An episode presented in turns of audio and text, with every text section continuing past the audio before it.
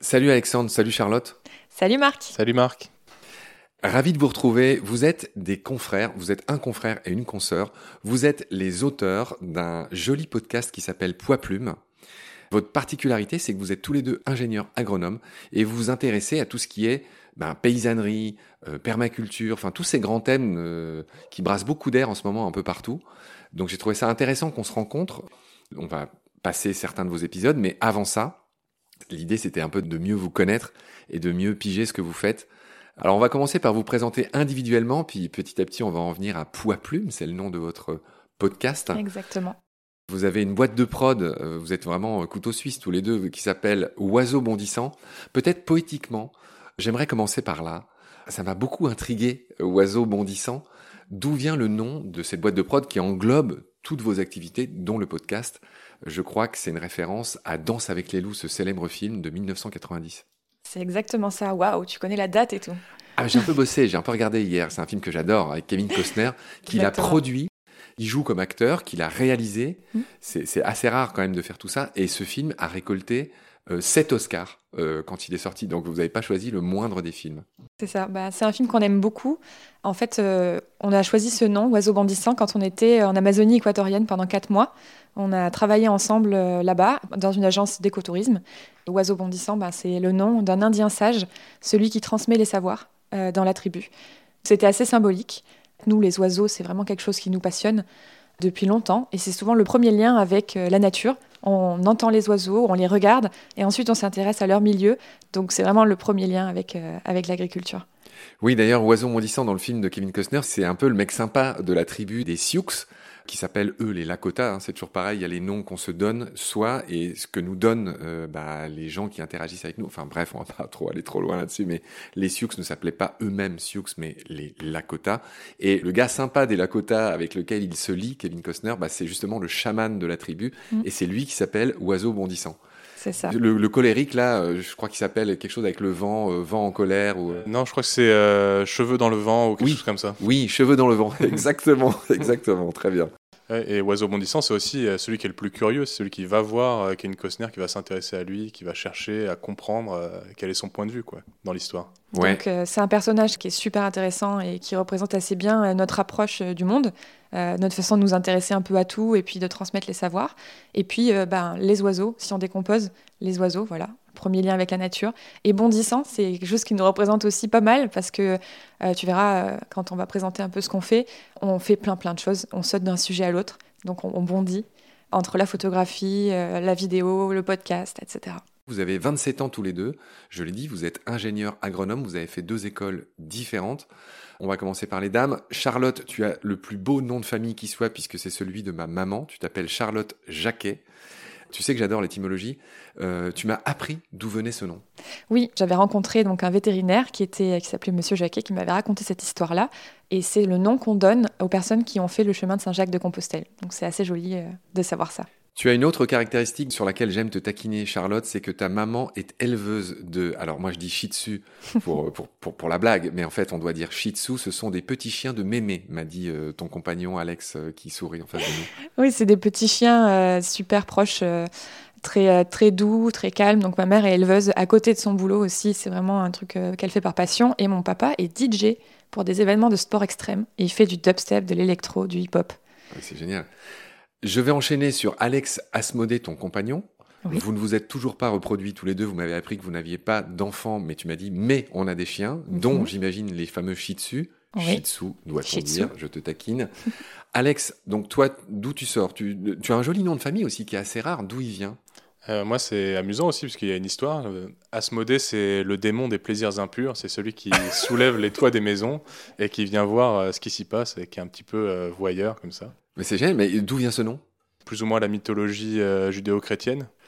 Alors moi j'aime, euh, vous le savez, aller dans les détails. Euh, j'ai dit que vous aviez fait une école d'ingé chacun. Quelle est-elle? Et, que recouvre-t-elle en, quelques phrases? On va commencer par Charlotte. Oui, alors moi c'est Vet AgroSup, c'est une école qui est à Clermont-Ferrand, qui s'est jumelée avec l'école vétérinaire de Lyon. et bah, c'est assez généraliste hein, comme approche. Moi j'ai fait une école prépa avant et je suis entrée dans cette école d'ingé agro sur concours. Après, c'est un cursus sur trois ans qui est euh, d'abord euh, une approche générale et ensuite une spécialité en dernière année. Euh, pour ma part, j'ai suivi une spécialité éco-territoriale. Donc, c'est ingénierie stratégie du développement éco-territorial avec une dimension écologique et environnementale. Des exemples concrets de ce que tu fais ou de ce que recouvre ce, ce, genre d'études? J'ai vraiment des études d'ingénieur agronome, donc l'agriculture, le développement territorial. C'est comment gérer un territoire à différentes échelles. Donc d'abord, tu as les mairies, ensuite tu as les collectivités euh, plus, plus grandes, communautés de communes, communautés d'agglomération, etc. Et donc c'est comment on gère euh, le territoire, donc des parcelles, des, euh, des cadastres, etc. Alexandre, donc toi tu as fait quelle école et concrètement c'est quoi le, le job? Ouais. bah Moi avant d'entrer en école d'ingénieur, j'ai pas fait de concours sur prépa. Moi, j'ai fait euh, d'abord une licence euh, biologie des organismes et des populations, donc sur la zoologie, la botanique, l'environnement, l'écologie. Et ensuite, j'ai fait un concours parallèle pour euh, rentrer dans mon école qui s'appelle l'ISTOM, ISTOM. C'est l'Institut supérieur technique d'outre-mer. Anciennement, dans les années 1900, école pratique coloniale, donc qui envoyait des euh, techniciens agricoles euh, dans les colonies et un peu partout. on a un petit peu changé d'ambiance, on a un petit peu changé de, de vocation, et aujourd'hui c'est beaucoup plus agriculture euh, tropicale et développement. Donc le développement, c'est-à-dire aider les pays en voie de développement à, à, soutenir leur agriculture, à être complètement indépendants. Quoi. Ça marche. Une école d'un siècle, euh, école coloniale. Ah oui, il y a beaucoup d'histoires entre toi, les anciens pèlerins euh, Jacquet, euh, qu'on appelait les Jacquets, et toi, ton, ton école avant la prendre. Et puis le, démon qui soulève le toit des maisons pour aller visiter les filles impures la nuit. Énorme. Hein. Ça commence bien ce podcast. Vous êtes tous les deux basés dans l'Hérault, dans un village qui s'appelle Vias, près du Cap d'Agde, où vous exercez vos activités, donc que vous vous avez regroupé sous le terme d'oiseau bondissant. On l'a vu tout à l'heure, c'est le nom générique de toutes vos activités. Et Charlotte, tu me disais que vous avez deux types d'activités. Oui, c'est ça. En fait, euh, Oiseau bondissant, ça regroupe euh, deux approches différentes. La première partie, c'est vraiment euh, production de contenu audiovisuel promotionnel, type vidéo de crowdfunding, financement participatif. ça peut être vidéo de présentation d'une entreprise, d'un porteur de projet. Vraiment toujours agriculture, environnement. Donc on est spécialisé là-dedans et reportage photographique sur l'agriculture et l'environnement, toujours.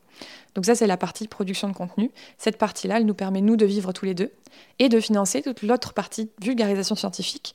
Donc ça, c'est notre podcast et notre chaîne YouTube. Donc ça, c'est Oiseau bondissant. D'accord. Je l'ai dit, mais je le redis. Vous avez créé un podcast. Nous sommes confrères et consoeurs euh, qui s'appelle Poids Plume. On n'a rien dit sur Poids Plume. Donc, euh, en, deux mots, Alexandre, euh, pourquoi ce nom Poids Plume?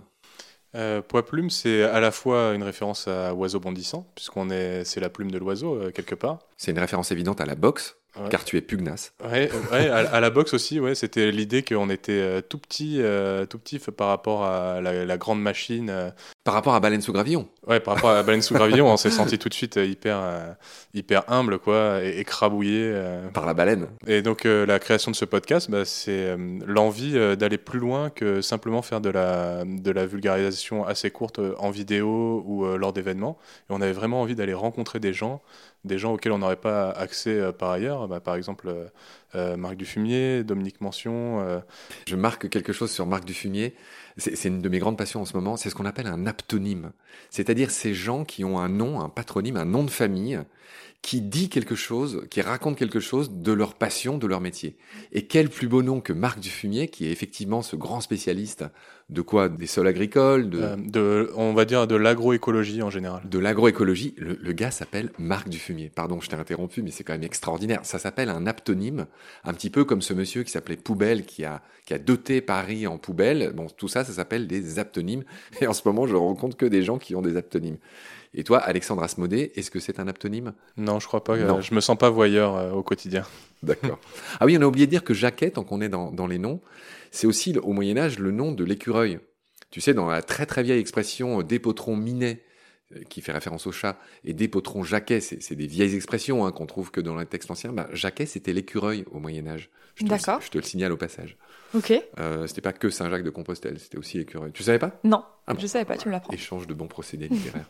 Pardon Alex, je t'ai interrompu, tu étais en train de... T'étais en train de nous expliquer, euh, je sais plus quoi d'ailleurs. bah, je disais, oui, le, le, podcast, bah, déjà, nous, on a été attirés vers ce média parce que on croit vraiment à l'audio, la qualité de l'audio pour étaler un discours sur le long terme, pour pouvoir vraiment développer euh, ses idées et euh, surtout le, podcast indépendant comme ça, comme toi et moi, comme, comme toi et nous, quoi. C'est euh, le podcast natif. On n'a pas de format, on fait ce qu'on veut. Si on a envie de faire un épisode qui dure 3 à 4 heures, et eh ben on peut le faire. C'est ce que vous avez fait avec Marc Dufumier d'ailleurs. Et il était tellement long, tu m'avais expliqué ça en préparant l'émission, que vous l'avez coupé en deux. Donc si vous voulez écouter, nous allons en passer un dans le cadre de Baleine sous Gravillon. C'est un des épisodes que j'ai choisi pour illustrer votre travail.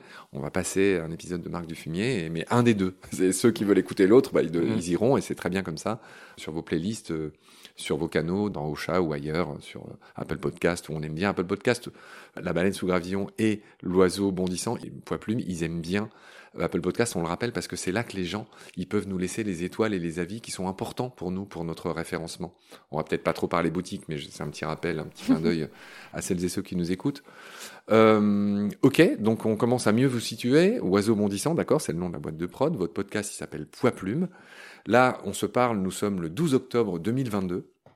Et à ce jour, fin 2022, vous avez à peu près 19 épisodes qui durent effectivement euh, entre 40 minutes et 2 heures pour les plus longs. Euh, donc vous vous faites un peu plaisir et c'est très bien comme ça.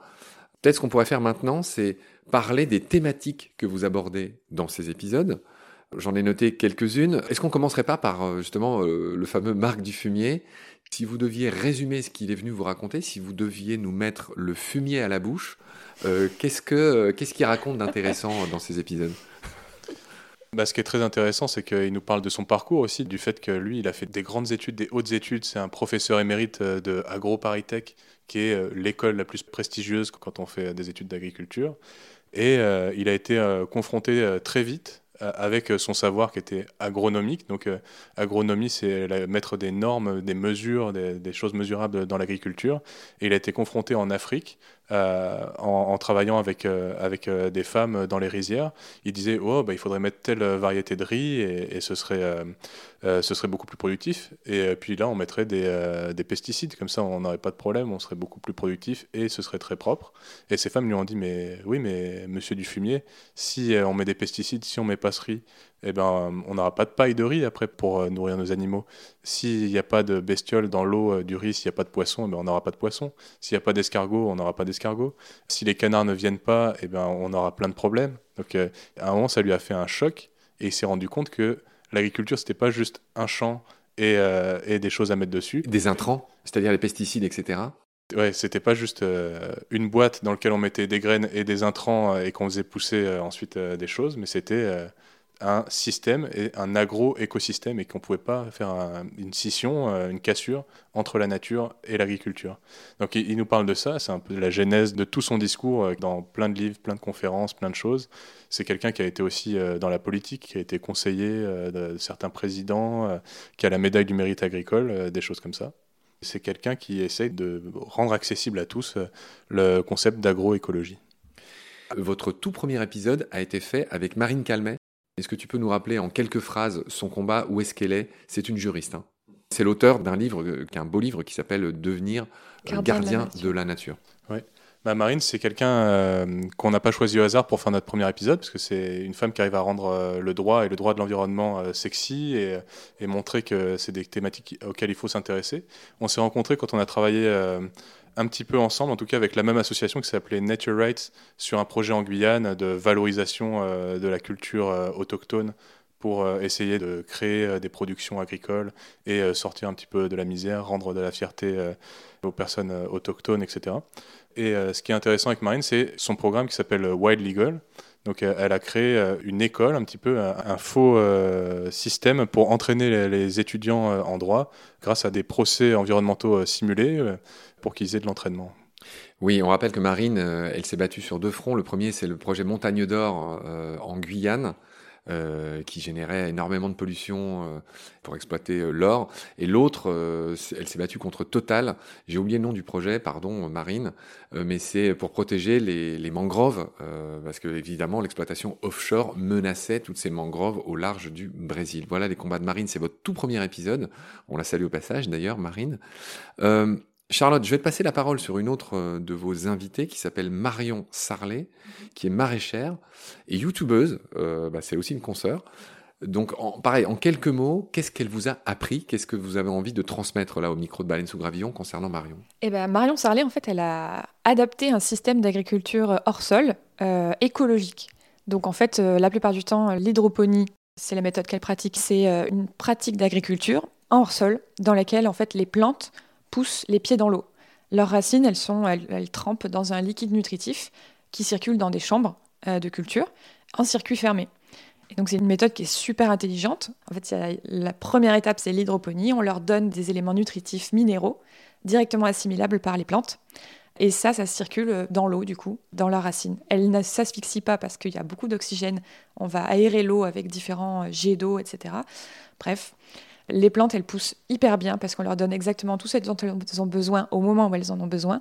Et euh, dans son approche d'hydroponie, euh, elle n'utilise zéro pesticide. Elle ne fait que des traitements, comme elle est sur une petite surface en, en 600 mètres carrés, elle, euh, elle fait vraiment de l'association culturelle, donc elle met des plantes qui fonctionnent bien ensemble. Ensuite, elle peut euh, se permettre d'enlever les insectes parasites à la main, chose qu'on ne peut pas faire sur des grandes surfaces, évidemment. Et du coup, bah, ça marche hyper bien et elle produit des légumes qui sont extrêmement bons. Euh, J'ai jamais mangé de tomates aussi bonnes. Et d'ailleurs, elle va passer euh, dans Gueuleton euh, très bientôt. C'est quoi Gueuleton? Euh, Alexandre peut Ouais. parler de Gueuleton. euh. Euh, Gueuleton, c'est deux copains euh, du Gers qui euh, ont une web série euh, sur YouTube et ils vont euh, partout en France euh, et en Corse, des choses comme ça, pour euh, aller voir des producteurs et mettre vraiment leurs produits en valeur autour d'un gros gueuleton, justement, avec des barbecues. et Ils des choses organisent comme ça. des, des festins. Quoi. Ah oui, ça, ça, me, ça me fait penser à ce que faisait Monsieur Poulpe là. Ce- en gros, au lieu de se bourrer la gueule comme des abrutis, euh, ils font des choses beaucoup plus euh, fines et, et gastronomiques, on va dire. Oui, c'est ça. Bah, en fait, d'un côté, bah, c'est un peu. euh, ils abusent, quoi. Ils, ils mangent des ventrées énormes de viande et tout ça, pas beaucoup de légumes, des coquillages, des choses comme ça. Mais bon, on aime bien un peu cette approche où ils se disent, ils mettent vraiment le produit et les producteurs en avant pour ces moments-là, quoi. Alors, j'ai- j'aimerais qu'on retienne quand même des, principes généraux de ce que vous êtes en train de nous raconter. Charlotte et Alexandre d'ailleurs, enfin qui veut, euh, l'hydroponie, en gros, c'est quoi les avantages concrets et tout simples? C'est que quoi? On utilise moins de surface, on peut cultiver sur plusieurs étages? Enfin, c'est quoi les avantages de l'hydroponie par rapport à l'agriculture classique intensive euh, bah, qui est en train de ravager nos sols, euh, toute la biodiversité, etc. Moi, je peux t'en parler un moment, hein, puisque j'ai fait mon mémoire de fin d'études dessus, sur l'hydroponie, euh, pour l'adapter dans les pays arides. Donc, en fait, ça a plusieurs avantages. C'est que déjà, ça utilise 90% moins d'eau que de l'agriculture en pleine terre. La fameuse irrigation qui en plus apporte beaucoup de sel et qui, euh, et qui salinise les sols et qui les détruit au final. Voilà, donc c'est très intéressant pour ça. Également, euh, ben, les éléments nutritifs qu'on apporte, c'est des engrais en fait. Mais euh, en agriculture pleine terre, quand on met des engrais, ils sont la plupart du temps lessivés dans le sol, ils disparaissent et ils vont dans les nappes phréatiques. Et finalement, la plante, elle en a qu'une infime partie. Donc on en utilise beaucoup trop par rapport à ce qu'on euh, devrait utiliser pour les besoins de la production. Tu parles d'engrais chimiques ou d'engrais naturels? Bah, ça peut être les deux. euh, je te parle d'engrais de façon générale. euh, là, pour le coup, c'est des éléments minéraux. On apporte de l'azote, euh, du phosphore, etc. directement à la plante. Donc, on utilise beaucoup moins, puisque comme c'est un circuit fermé, tant que la plante n'a pas absorbé ça, il n'y a pas de déchets. Quoi. Autre élément intéressant, c'est que ça peut être utilisé donc, dans des pays arides du fait que ça consomme très peu d'eau. Ça peut se faire en low-tech, donc avec très peu euh, d'investissement, avec des matériaux de récupération, comme en high-tech euh, pour faire des productions très techniques euh, sur des variétés exotiques, par exemple. Ça se fait en serre, pour l'instant exclusivement. Et on peut le faire, par exemple, dans des souterrains ou sur les toits des villes, etc. Enfin, c'est vraiment super intéressant dans plein de contextes différents. Il y a quelque chose que j'ai oublié de dire au tout début en vous présentant, c'est que hum, quand on a préparé l'émission, Alex, tu m'as signalé que la représentation de l'agriculteur avait changé. J'aimerais que tu me résumes ce que tu m'as dit et, surtout peut-être de nous indiquer un, de vos épisodes dans lequel vous parlez de ça. Oui, bah ça c'est euh, complètement notre discours. Notre vision en tout cas de l'agriculture, c'est qu'en l'espace de 50 ans, l'agriculteur, il est passé euh, de celui qui nourrit l'humanité, qui avait un statut très positif, euh, à celui qui pollue l'environnement. Aujourd'hui, cet aspect, il est beaucoup, beaucoup euh, mis en exergue, beaucoup insisté euh, dans Critiqué. les médias. Voilà. Le problème aujourd'hui qu'on voit, euh, c'est pour ça qu'il y a certains agriculteurs qui se positionnent un peu en victime en parlant d'agribashing dans les médias, des choses comme ça. C'est que dans les médias, on va parler d'agriculture que si c'est pour parler de catastrophes, un, agriculteur qui suicide, de la grêle, des inondations, des choses comme ça, mais on ne va jamais faire parler les agriculteurs pour dire, regardez à quel point c'est positif le modèle qu'il fait, il a eu une année extraordinaire, il a réussi à valoriser, ou euh, regardez, il arrive à, intégrer la nature dans son modèle. Ça, on, en parle très très peu parce que c'est beaucoup plus vendeur un agriculteur qui pleure qu'un agriculteur euh, qui fonctionne. Quoi. Ouais. C'est votre constat, c'est sur ce constat que vous avez créé Poids Plume, et, c'est pour ça que vous êtes là à ce micro euh, aujourd'hui. Je trouve ça hyper important. Effectivement, il y a un gros manque de parler de ça de manière un peu ouverte, sympa, enfin renseignée. voilà, c'est ce que vous faites, c'est votre raison d'être aujourd'hui chez nous à Baleine sous Gravillon. Tu voulais ajouter quelque chose? Oui, euh, bah, il y a aussi qu'il y a un grand manque euh, d'un traitement sérieux de l'agriculture euh, dans la sphère médiatique. Et souvent, on reste vraiment sur des clichés, sur des stéréotypes. les journalistes viennent chercher ce qu'ils attendent au lieu d'avoir une vraie recherche sérieuse. Et c'est pour ça que nous, en tant que gens du, du milieu, on a envie de parler au grand public de l'agriculture, de l'environnement. Tu viens de me dire que les médias dont je me sens faire partie, moi-même je suis une sorte de généraliste malgré tout, même si on est un peu dans le même, je sais pas comment dire, dans, cette même passion pour, le vivant tout simplement. Hein. On n'est pas dans des, catégories, dans des cases séparées. J'aimerais que tu me listes ces préjugés euh, de ma corporation, ben des journalistes. Qu'est-ce qui revient tout le temps? Alexandre, parmi ces clichés, il y a quoi? Il y a l'agriculture urbaine. Est-ce que c'est possible de faire de l'agriculture en ville? C'est quoi? C'est la permaculture dont on parle tout le temps? Tu me disais tout à l'heure, quand on papotait, que la permaculture, tout le monde a l'impression que c'est facile et qu'on peut mettre ça en place d'un claquement de doigts, alors qu'en fait, les quatre exemples que tu nous as rappelés, qui sont si médiatiques, la fameuse ferme du Bec et Loin, il y en a quelques autres. Enfin voilà, est-ce que tu peux me concrètement me donner des exemples de toutes ces idées fausses sur vos sujets? Déjà, il y a une idée importante, c'est que l'agriculteur, c'est pas un bouseux, c'est quelqu'un qui doit maîtriser énormément d'aspects euh, pour son métier. C'est-à-dire qu'il va devoir être entrepreneur, il va devoir être euh, spécialiste de la physiologie végétale, il va devoir être capable de vendre euh, ses produits ensuite, euh, d'intégrer la nature à, l'intérieur de tout ça, et en plus de gérer de la mécanique des fois, surtout en grande culture, des choses comme ça. Donc l'agriculteur, en fait, c'est quelqu'un de très cultivé finalement, et qui, a énormément de savoir et énormément de techniques à connaître. Ensuite, euh, souvent, il y a une projection, surtout quand on va sur YouTube et qu'on regarde beaucoup de reportages ou de vidéos de chaînes comme tu disais, euh, La ferme euh, en permaculture du Bec et Loin, ou moi, tout à l'heure, je t'ai parlé aussi de la ferme de Cagnol qui fait du maraîchage sol vivant. Ou alors. c'est quoi maraîchage sol vivant C'est quoi? Eh ben, En fait, c'est partir du principe que tu ne dois pas apporter d'intrants comme on disait tout à l'heure, donc de produits chimiques ou minéraux à ton sol, mais en fait que tu dois stimuler le plus possible la vie de ton sol pour que lui-même il soit capable, en lui apportant de la matière organique, de, euh, de, de, créer les éléments pour nourrir la plante. C'est tout le discours de notre ami Marc-André Sellos, un qui a un super prénom. Euh, Marc-André qui a écrit un livre sublime qui s'appelle euh, L'origine du monde, qui traite des sols. et le hasard fait que c'est les épisodes qui sont sortis aujourd'hui dans Baleine sous Gravillon. Je ne pouvais pas m'empêcher de le dire et je salue Marc-André au passage. Je t'ai encore interrompu, mais tu étais en train de me lister tous ces préjugés, ces fameux exemples très médiatisés de la ferme du Bec et Loin, de Cagnol, etc donne l'impression que c'est simple alors qu'en fait ça ne l'est pas. Oui, c'est ça, et c'est ça le problème, c'est euh, que euh, parfois on, parle énormément hein, dans, la presse de, des néo-ruraux, donc des urbains qui viennent euh, travailler, qui viennent à la campagne pour travailler, et on peut avoir l'impression que, regardez, avec tout leur savoir, ils ont fait des études, etc., et puis eux, ils vont forcément comprendre l'agriculture. En fait, ces exemples, c'est des très grandes réussites. La ferme du Bec loin, la ferme de Cagnol. Nous, on a aussi, on est allé faire un reportage YouTube à la ferme du Perche, une ferme du Perche qui qui fait un modèle bio-intensif, qui est un, modèle euh, excellent aussi, très productif, euh, euh, tout en bio. Mais en fait, ce il faut rappeler que c'est des modèles qui sont vraiment très, très complexes, qui demandent énormément de travail, énormément de réflexion pour réussir à, les mener vers le succès. Quel épisode de vos 20 épisodes vous recommandez si on veut en savoir plus sur ces questions de projection de... Alors j'imagine c'est un peu distillé dans chaque épisode, mais est-ce qu'il y en a un qu'on pourrait recommander par rapport à ces questions? Bah moi, je recommanderais euh, déjà celui de Marion, puisqu'elle travaille avec un modèle qui s'appelle, euh, comme on disait, l'hydroponie, et qui est souvent décrié parce que quand on parle d'hydroponie, on imagine des serres immenses chauffées euh, pour faire des tomates dégueulasses de supermarché. Et elle, du coup, elle fait tout l'inverse.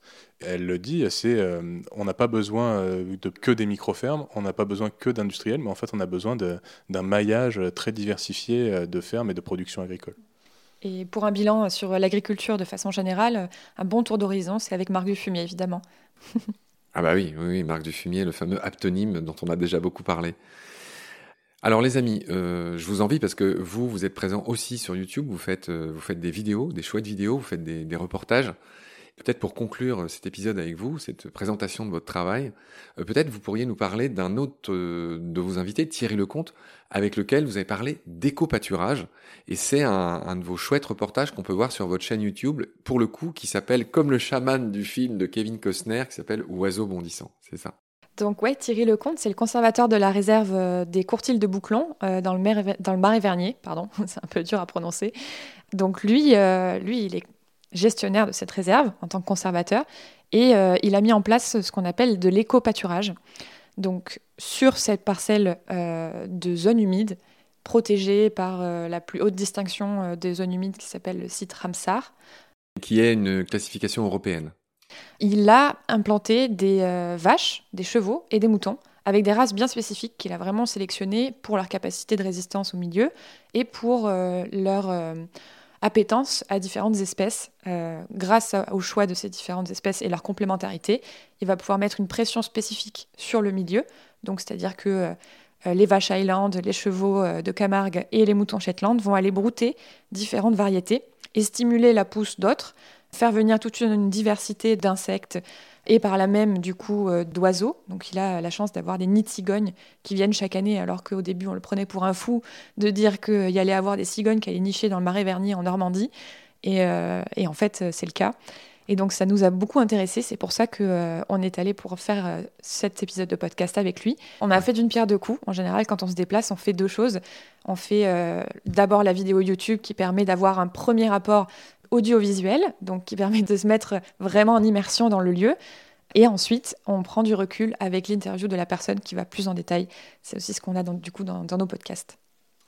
C'est parfait. On arrive à la fin de cet épisode qui était destiné à, vous, à mieux connaître l'oiseau bondissant euh, avec les deux ailes. Alors il y a l'aile Alexandre et l'autre aile indissociable qui est l'aile Charlotte. Merci d'être passé dans Baleine sous Gravillon. J'invite évidemment tous les auditoristes à, aller découvrir ce que vous faites sur YouTube ou dans Poids Plume, euh, le podcast, euh, bah, je sais pas, copain de Baleine sous Gravillon euh, sur le versant permaculture, agriculture, paysannerie. C'est un mot qu'on n'a pas prononcé, Alex, mais toi et moi, on s'est dit que, en fait, paysan, on croit que, enfin, certains urbains pourraient croire que c'est un mot un peu dépréciatif. et qu'il vaut mieux dire agriculteur ou des choses comme ça. Mais en fait, les agriculteurs s'appellent eux-mêmes plutôt paysans avec bonheur, avec plaisir. Et moi aussi, d'ailleurs, je dis paysan euh, c'est un beau mot, paysan. Oui, alors ça, ça dépend aussi. Euh, si tu parles euh, d'un agriculteur hyper industriel avec ses tracteurs, il va tout de suite avoir plutôt envie d'être appelé exploitant agricole. Ah oui, et, et, puis être plutôt avoir une vision plus entrepreneur, beaucoup plus retiré de la terre et de la nature. Donc ça, c'est un peu euh, un discours, mais nous, on communique beaucoup plus sur le terme paysan, euh, plutôt qu'exploitant agricole. L'exploitant, c'est celui qui exploite la terre, qui, exploite la nature. Et là, le paysan, c'est celui qui prend euh, son rôle social de celui qui aménage le paysage, celui qui entretient le, paysage, quoi, qui est ancré dans la terre et dans le territoire. Et qui est acteur de son terroir. Comme quoi les mots, c'est quand même. Moi, c'est pour ça que j'y suis tellement attaché à l'étymologie. On parlait de jaquette, ton, nom de famille, etc. Asmodée, ce fameux démon. J'arrête pas de te charrier là-dessus. Et euh, voilà, chaque mot est important, même le mot paysan, à qui on voudrait dédier cette, émission, je trouve, parce que c'est chouette ce qu'ils font, et c'est vrai qu'ils, bah, nous en tout cas, on va pas les bâcher, on va pas faire d'acribashing, voilà, il y a mille choses à faire, alors c'est vrai qu'il y a beaucoup de choses à faire en agriculture, hein, prendre soin des sols, c'est ce que raconte dans les épisodes de Baleine sous Gravillon euh, Marc-André euh, Sélos, il y a mille choses à faire, hein, c'est vrai, il faut, faire gaffe à tout ce qui est irrigation, sanitisation des sols, enfin il y a beaucoup, il y a une révolution qui, qui doit avoir lieu aussi dans l'agriculture, qui est en cours, hein mais il y a encore beaucoup de travail et, on leur souhaite beaucoup de courage. En tout cas, on est avec eux, vous êtes avec eux, et grâce à vos épisodes, on comprend mieux les enjeux.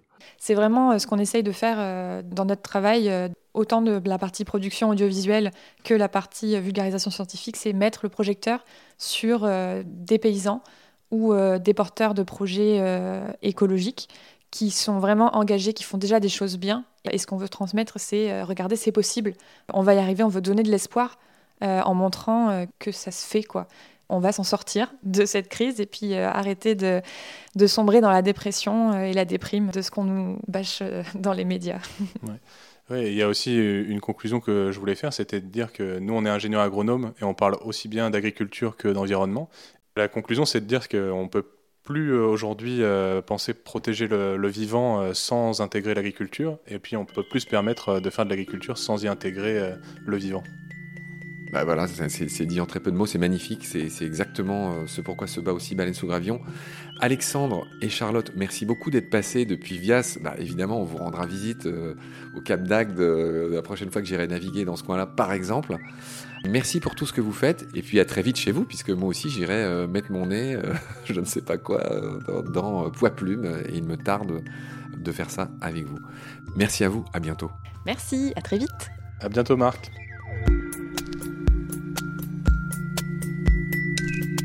Pendant notre combat, nous deux, tu avais l'œil du tigre, tu en voulais ce soir-là. Il faut que tu retrouves ça maintenant. Et la seule façon, c'est de recommencer au commencement. Tu vois ce que je veux dire?